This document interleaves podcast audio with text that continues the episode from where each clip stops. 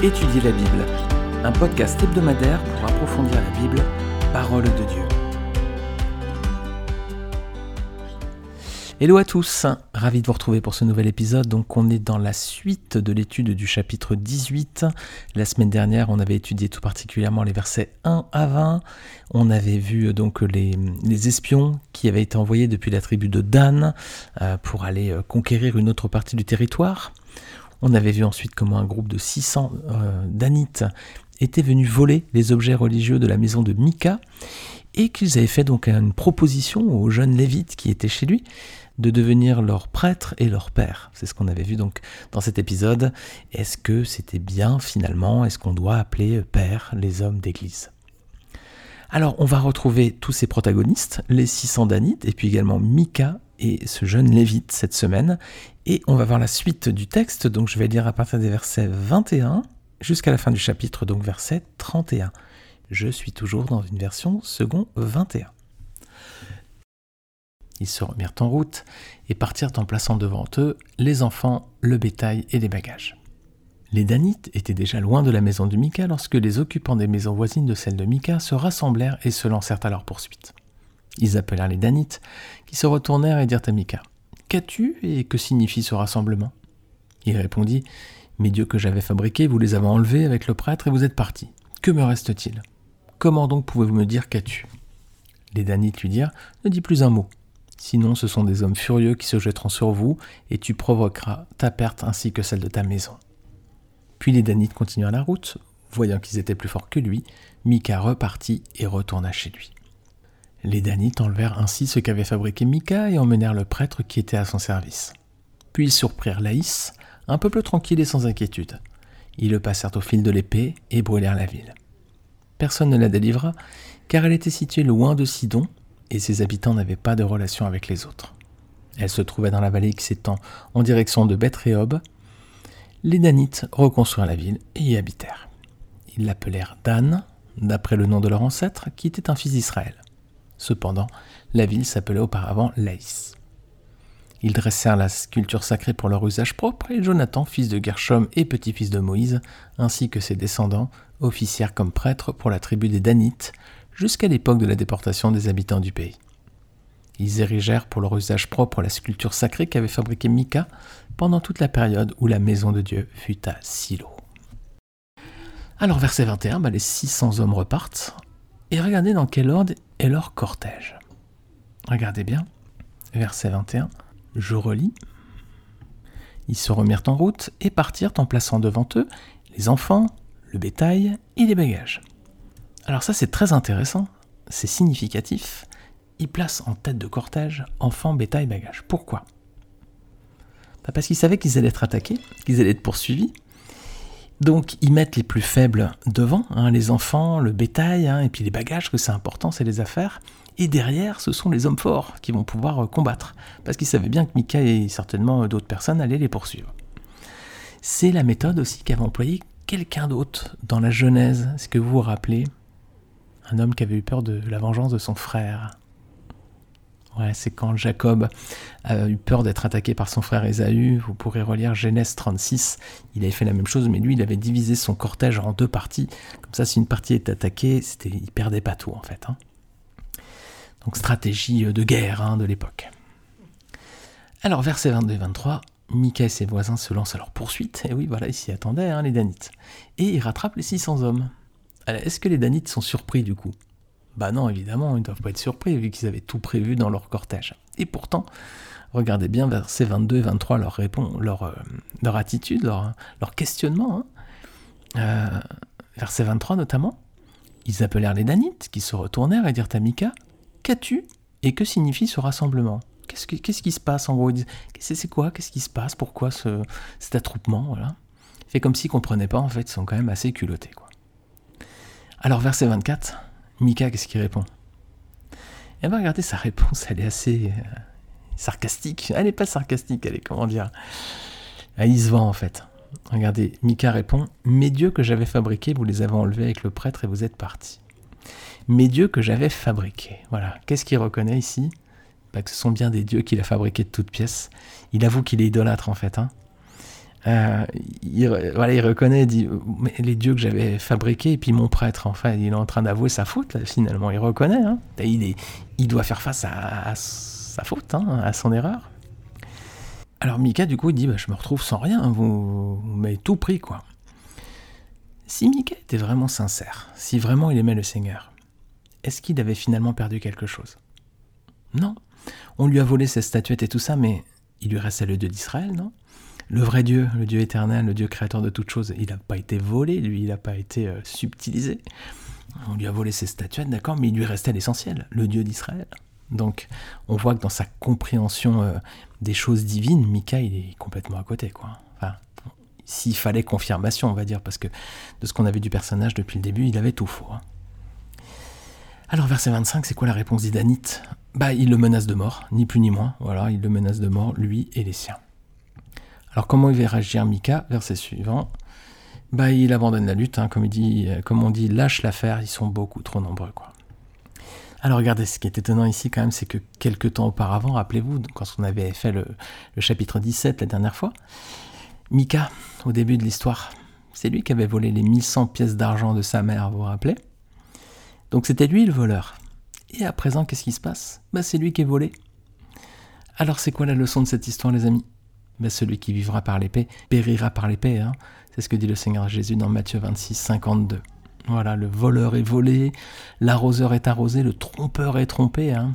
Comme Jacob, rappelez-vous, avec Laban, hein. Jacob le trompeur qui a voulu euh, tromper les autres et finalement, euh, quand il était chez Laban, il a trouvé plus fort que lui. Quoi. C'est Laban qui l'a aussi euh, trompé. Donc on a un voleur volé, un arroseur arrosé, un trompeur trompé, voilà. Comme le dit le Seigneur Jésus, tous ceux qui prendront l'épée mourront par l'épée.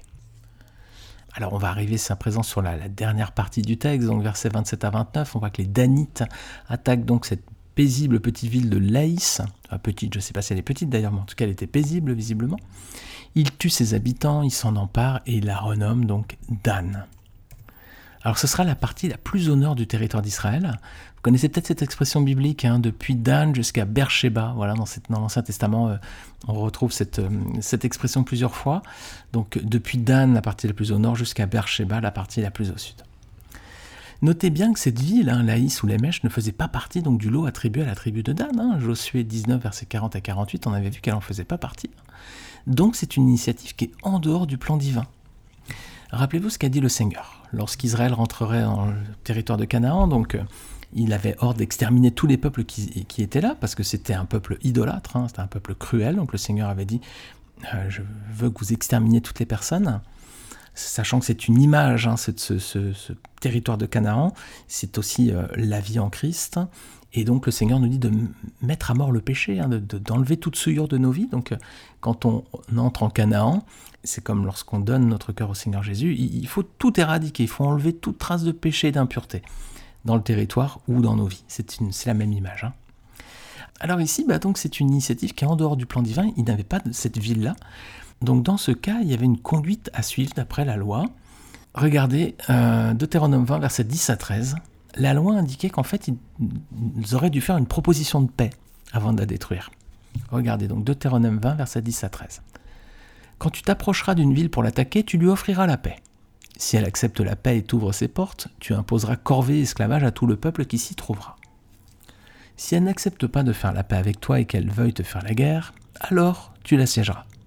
Et une fois que l'Éternel ton Dieu l'aura livré entre tes mains, tu feras passer tous ces hommes au fil de l'épée. Est-ce qu'ils ont respecté la loi ici, les Danites? Non, hein. ils ont tué tout le monde avant même de faire une proposition de paix. Donc encore une fois, on voit un non-respect de la loi et de la prescription divine. Et eh bien on va continuer hein, dans la désobéissance, regardez verset 30. À leur arrivée, qu'est-ce qu'ils font? Bah, Ils dressent la sculpture sacrée et ils font de ce territoire un lieu d'idolâtrie. Alors Dan restera un lieu d'idolâtrie, plus tard, après la division du royaume d'Israël, il y a le roi Jéroboam qui va placer deux veaux d'or, un à Bethel et un autre à Dan. Et il va établir aussi des prêtres qui n'étaient pas des lévites, donc qui ne sont pas légitimes. Regardez 1 roi chapitre 12, versets 28 à 31. Après avoir demandé conseil, le roi fabriqua deux veaux d'or et dit au peuple Cela fait assez longtemps que vous montez à Jérusalem, Israël. Voici tes dieux qui t'ont fait sortir d'Égypte. Il plaça l'un de ses veaux à Bethel et donna l'autre à Dan. Cela fut une cause de péché. Le peuple marcha devant l'un des veaux jusqu'à Dan. Jéroboam y établit un centre de haut lieu et il institua des prêtres pris dans l'ensemble du peuple qui ne faisaient pas partie des Lévites. Voilà, donc on a euh, Adan, donc un veau d'or, et puis on a aussi des prêtres qui ne sont pas légitimes.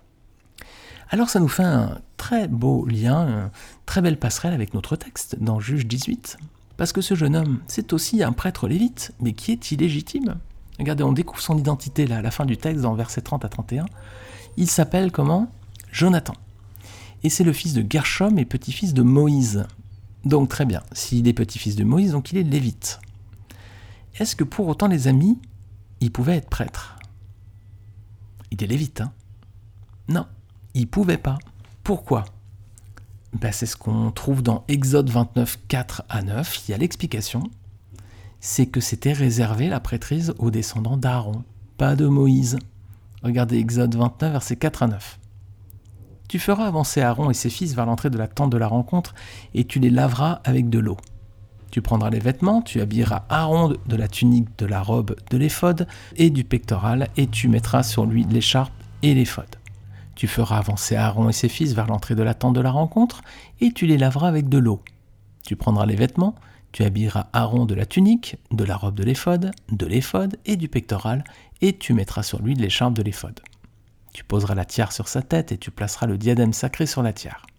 Tu prendras l'huile d'onction, tu en verseras sur sa tête et tu le consacreras par onction. Tu feras approcher ses fils et tu les habilleras des tuniques. Tu mettras une ceinture à Aaron et à ses fils et tu attacheras des coiffes aux fils d'Aaron. La fonction de prêtre leur appartiendra par une prescription perpétuelle. Ainsi, tu établiras Aaron et ses fils dans leurs fonctions. Voilà donc ce jeune homme, Jonathan, eh bien il ne pouvait pas être euh, prêtre parce qu'il descendait de Moïse et non pas d'Aaron, alors que c'est la descendance d'Aaron qui a reçu la prêtrise. Alors cet homme, pourtant, hein, verset 30, et ses descendants vont exercer comme prêtre jusqu'à la déportation du peuple juif du pays. C'est ce qui est indiqué. Alors donc, il y a un moment de l'histoire où ce peuple va être déporté hein, du pays. Et cette déportation, bah, ce sera la conséquence de l'idolâtrie du peuple, hein, c'est ce qu'on voit ensuite dans l'Ancien Testament. Elle avait d'ailleurs été prophétisée par Moïse quelques années plus tôt. Regardez Deutéronome 4, versets 25 à 26. Il les avait prévenus, hein, et il leur avait dit si vous faites ça, il va vous arriver ça. Regardez ce texte, il est très révélateur par rapport au chapitre 18 qu'on est en train d'étudier dans le juge. Deutéronome 4, versets 25 à 26 dit c'est Moïse qui parle Lorsque tu auras des enfants et des petits-enfants et que vous vivrez depuis longtemps dans ce pays, si vous vous corrompez, si vous faites des sculptures sacrées, des représentations de quoi que ce soit. Si vous faites ce qui est mal aux yeux de l'Éternel votre Dieu pour l'irriter, j'en prends aujourd'hui à témoin contre vous le ciel et la terre. Vous disparaîtrez bien vite du pays dont vous allez prendre possession de l'autre côté du Jourdain. Vous n'y vivrez pas longtemps, car vous serez détruits. Alors qu'avait prophétisé Moïse bah Que si vous vous faites des sculptures sacrées, et ben voilà, c'est ce qu'ils ont fait. Et si vous faites ce qui est mal aux yeux de l'Éternel, bah, c'est ce qu'ils ont fait aussi. Ils ont fait de la, prêtrise avec des prêtres qui étaient illégitimes. Ils ont tué des peuples sans même faire de proposition de paix. Et je passe tous les cas d'idolâtrie et tout ce qu'on pourra trouver aussi dans l'Ancien Testament. Donc ils ont désobéi clairement et du coup bah, ils sont déportés à présent. Alors, on va terminer par une dernière question, les amis. Question importante, fondamentale. Hein. Est-ce qu'on a besoin encore de prêtres aujourd'hui? Est-ce qu'aujourd'hui encore on a besoin de prêtres? Eh non, on n'a plus besoin. Pourquoi? Les prêtres dans l'Ancien Testament, ils étaient chargés de faire des sacrifices devant Dieu pour expier les péchés. Alors, leurs péchés et les péchés du peuple. Voilà. Ça, c'était la fonction de prêtre. Le prêtre, c'est ceux qui faisaient les sacrifices devant Dieu. Donc, ce n'était pas tout le peuple. C'était voilà ces personnes qui étaient choisies par Dieu, donc descendants d'Aaron, pour expier les fautes du peuple et leurs propres fautes à eux devant lui. Et donc, ils faisaient des sacrifices. Mais en fait, ces prêtres, est-ce qu'on en a besoin encore aujourd'hui? Non, parce que ce n'était qu'une préfiguration de ce qui allait venir avec Jésus-Christ. Jésus était sans péché, et il s'est sacrifié pour tous une fois, comme une victime expiatoire sans défaut sur la croix. Donc lorsque Jésus donne sa vie, elle est suffisante pour Dieu. C'est le sacrifice parfait ultime. C'est son Fils, c'est une vie pure d'un homme sans péché. Pour Dieu, ça suffit c'est suffisant pour euh, laver toutes nos fautes. Donc il n'y a plus besoin, les amis, aujourd'hui de sacrifice ni de sacrificateur. C'est pour ça qu'on ne tue plus des moutons, des béliers ou autres. Il n'y a plus besoin. Le sacrifice parfait a été accompli par Jésus-Christ. Donc s'il n'y a plus besoin de faire sacrifice, il n'y a plus besoin de sacrificateur. Jésus remplit ces deux rôles de façon parfaite et suffisante devant Dieu. Il est à la fois le sacrifice parfait et le sacrificateur parfait.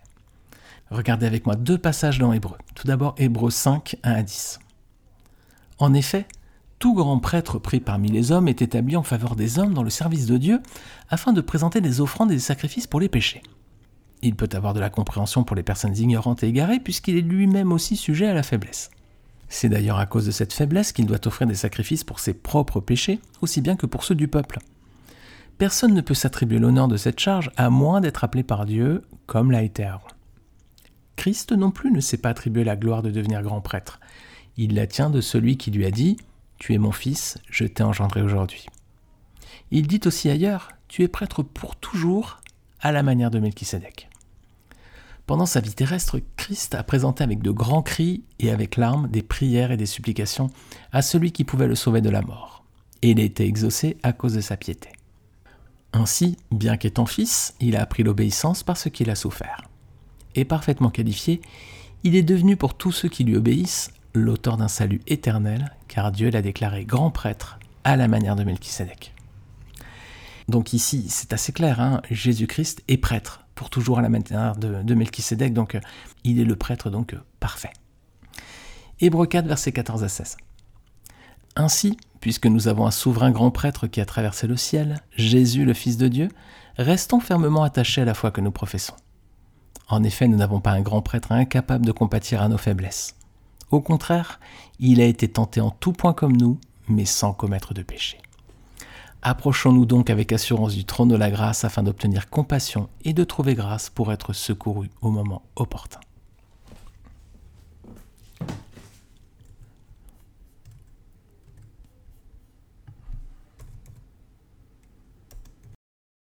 Et on va prendre un dernier texte dans Hébreu 9, versets 24 à 27.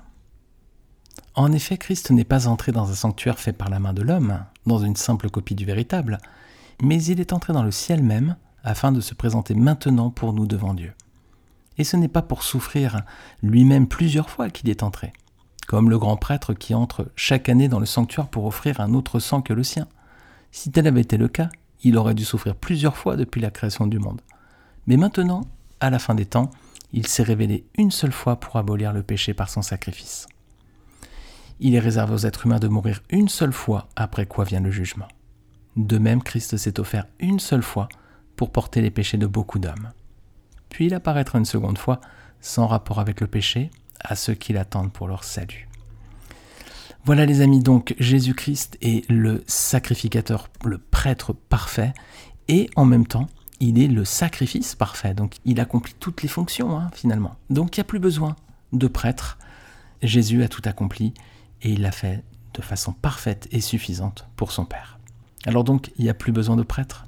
Et si on veut faire la paix avec Dieu, si on veut que nos fautes soient définitivement pardonnées devant le Père, il faut passer par Jésus-Christ et par Jésus-Christ seul. Amen. Amen les amis. Alors la semaine prochaine, on va lire le chapitre 19. J'aimerais euh, vous dire plein de belles choses, dire que ces, chapitres sont merveilleux. Les derniers chapitres du livre des juges, c'est une bouffée d'oxygène, c'est incroyable, que ça fait du bien, ça ressource. Les amis, on va sombrer, sombrer, sombrer encore plus dans la, dans les ténèbres, dans le, tout ce que l'être humain peut faire de pire. Voilà, je préfère vous prévenir. Les prochains chapitres vont être vraiment désagréables, terribles. Voilà, je les aborde pas de gaieté de cœur, mais ils sont dans la Bible et on ne va pas les contourner. Voilà. Les amis, je vous souhaite une très bonne semaine sous le regard du Seigneur. Et je vous retrouve, Dieu voulant, le week-end prochain pour un nouvel épisode d'Étudier la Bible. Salut à tous